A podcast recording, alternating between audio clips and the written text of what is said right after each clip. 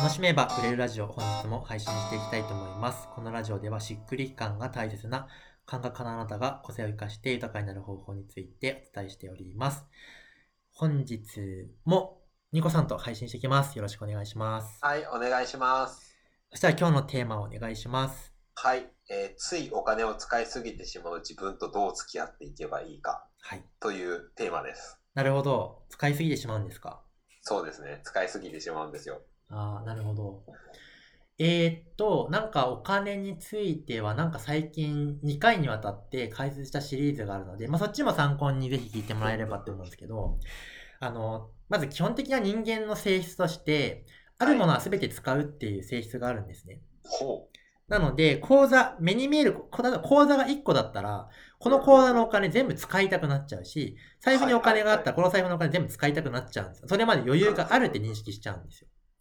なので、まず考えなきゃいけないのは、自分にはお金がそんなにはないという認識を強制的に作らなきゃいけなくて、なるほど。そのために、なんかその、よなんかその、なんだっけな、アンソニーとか、あ、違うか、ロバート清崎とかが言ってるのは、口座を分けましょうって話があるんですけど、これなん、6つに分けましょうみたいな話があって、なんかそれはね、なんか、えー6つが具体的に何かは忘れちゃったんですけど、えーでも、自己投資用口座とかうん、自分の趣味用口座とか、えーっと、なんだっけな、投資用口座とか、まあ、そのとにかく、用途別に口座が分かれてて、それも自動的に給料から天引きされて分配されるみたいな仕組みを構築しちゃうのが大事で、で、生活に使えるのがこれみたいな、その、で、この生活用口座が自分にあるお金なんだというふうに脳脳に認識させるんですよ。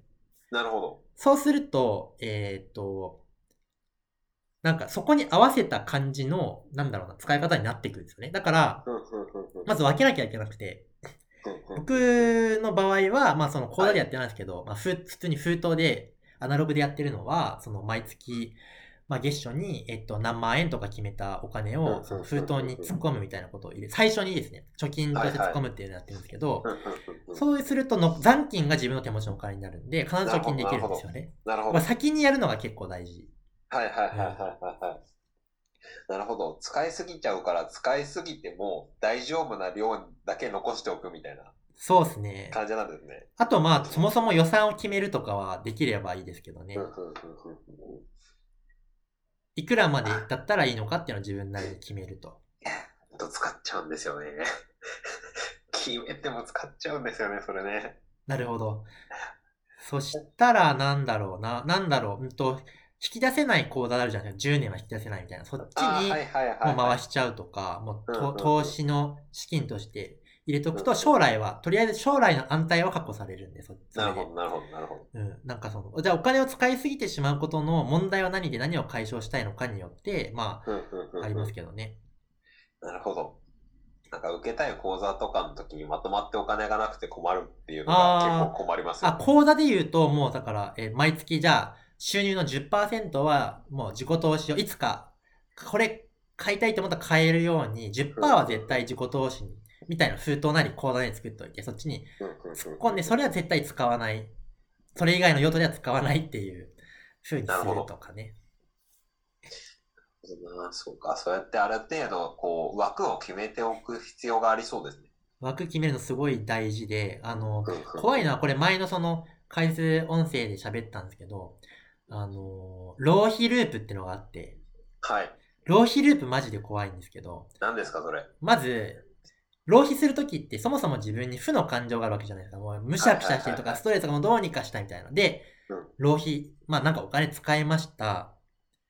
もし、ろで、使った後に自己正当化するんですね、自分の中で。なぜこれ使ったのか。まっとうな理由作る。でもこれまっとうな理由作ったんだけど、本当は違うって知ってるから、その後自己嫌悪に陥る。うん。自己嫌悪に陥るところでまた負の感情溜まるんで、もう使っちゃえってなるという、これどんどんどんどん膨れ上がって、あのあー。やばいサイクルに陥るっていうのが、その、負の投資、かなりやばいサイ負の浪費するルートなんですけど。そう、だから、これ絶対上限決めておかなきゃいけなくて、上限が決まってれば、次の、じゃあ使っちゃえが止められればいいんで、なるほど。それを、うんと、物理的に、強制的になんかその、じゃあ第三者に管理、たなんかその、貯金箱管理してもらって、鍵自分持ってないみたいな感じで。入っていて、これを入れといてね、みたいな感じで、もう自分では制御できないところに置いちゃうのも一個の手ではあるかもしれない、確か。に確かに。なるほど。うん。で、大事なのはお金って結局、まあ今の、今自分を満たすのも大事なんだけど、それ以上に、まあ、あの、来年、再来年とかがどんどんどんどん楽になっていくのが大事じゃないですか。じゃないと結局、使いたい時に使えるお金が、まあいつも、なんだろう、今の範囲でやるしかないってなるんで、だから将来、楽になるためにお金をどう使うといいのかな。だからその、お金使えないっていうのは結局我慢っていう風な感じになっちゃうんだけど、でもその、これって将来の自由度めっちゃ上げるっていう認識があれば、なんかその、わ、そこにワクワクできると思うんですよ。その、お金を使わないことによる、だからそのマイナス感情だけになってしまうと、べき論になっちゃうんで、べき論になるとやりたくはないんじゃないですか、本当は。でも。これをやることによって一体どれだけ自分が、あの、豊かになるのかっていうことが腑に落ちてさえいれば、うんなんか多分それもやりやすくなるんですよね。その苦しくなくなるというか。そこら辺が認識できるといいですよね。なるほど。だから自分ももともと貯金全くできなかったんし、なんはいか。貯金する意味なんてないって思ってたんですけど、今は貯金してるんですよ。ほこれなぜかというともう、自分は基本的に体験しないとわからない人間なんで、う。はい。なんかその貯金がないといかに挑戦ができないのかっていうことがもう身に染みて分かったんですね。だから、はいはい。今月失敗したら来月生きていけないっていう状態の中でチャレンジなんてできるかって話で。確かに。でそうすると、で、そのチャレンジすればもしかしたら稼げるかもしれないんだけど、チャレンジできなかったら生きていけないからチャレンジしないわけですけど、ここでもしクッション、はえー貯金というクッションさえあればチャレンジできるんですよ。そしたら、あの、どこかで抜けられる。だから自分はその、しばらく、この、どうしたら今ここ抜けられるんだという狭間にいてめちゃめちゃ苦しんだ時経験があって、はいはい。なぜできなかったのかって挑戦ができなくて、なぜできなかったのかっていうと貯金する習慣がなかったから、これ外すわけにはいかなかったから。っていうことが分かって、あ。貯金があればあるほど自分が安心して失敗できるから、ガンガン挑戦できて、その結果結果が出やすくなるんだなってことが分かったから、うんとにかく自分は安心できるために貯金をしようって思ったんですよ、その。なるほど。で、投資の世界でも言われているのは、最低3ヶ月から、まあ、2年間は、えっと、収入がなくても生活できるという状態を作りましょうね。それ、その上で投資やりましょうねっていうことが言われていて、はいはい。それって多分事業やる上でもめっちゃ重要で、うんうんうんうんうん。だって分かったから、今はやってるんですよ、貯金。でも、そもそも全然そこが腑に落ちてなかったから、やってなかったんですけど、うんうんうんまあ、そんな感じ。そうか、うん確かに腑に落ちるっていうのがすげえ大事な気がしますね。そうですね。うん。うん。